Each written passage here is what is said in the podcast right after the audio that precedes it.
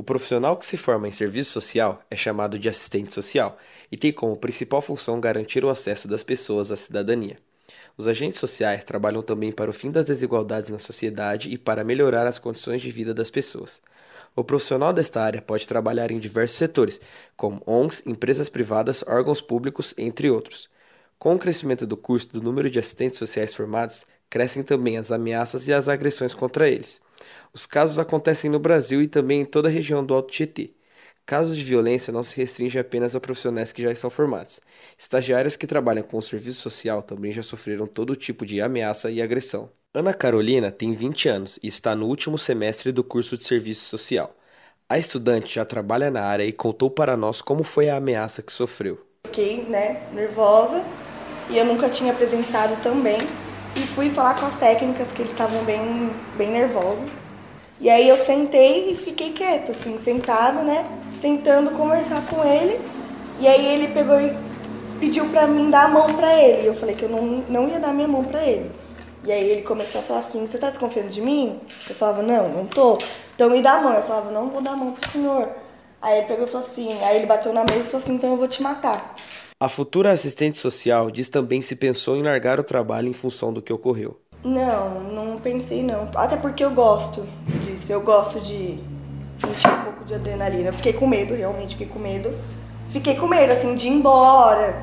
Como é, Biritiba é uma cidade pequena, fiquei com medo deles saberem onde eu moro, essas coisas. Normal, eu acho que qualquer pessoa no meu lugar ficaria um pouco preocupada.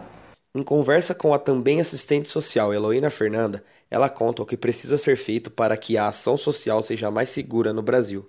Nós tínhamos que ter uma segurança aqui na porta, mas não é no CRES, é no CRES, é no CRAS, é no Cadastro Único, porque nós lidamos com pessoas que chegam assim, que são denunciadas.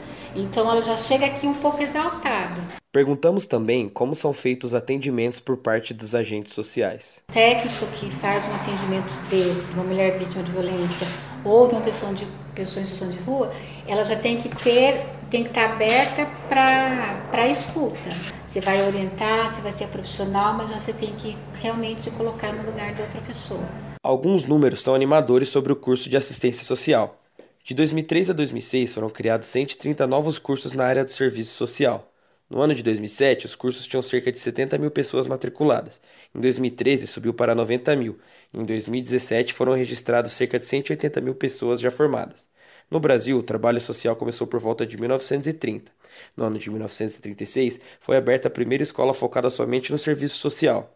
A escola era comandada por duas mulheres, Albertina Ferreira Ramos e Maria Kiel. Somente no ano de 1953 que o curso de serviço social foi oficializado como curso superior. A lei que deu início ao curso foi a lei de número 1889. Adriana Gianocário é assistente social e coordenadora do Centro de Referência da Assistência Social de Biritiba Mirim, o CRAS. Ela diz que pretende seguir com seu trabalho mesmo sabendo que o mundo está muito violento nos dias de hoje. Olha, na verdade é amor à profissão, porque eu gosto mesmo do que eu faço, eu não é... eu não vejo isso como uma coisa difícil de se fazer. Ao contrário, eu me vejo uma pessoa que eu posso é, ajudar outros a, a, atingir, a conseguirem o, a sua independência, o seu benefício. Entendeu? Eu me sinto dessa forma, eu gosto. Adriana conta também qual é a importância do trabalho social em Biritiba Mirim. Na verdade, por ser uma cidade pequena é, e rural também, nós temos muitas famílias que não têm, não têm, não têm acesso, não têm conhecimento, são pessoas mais simples.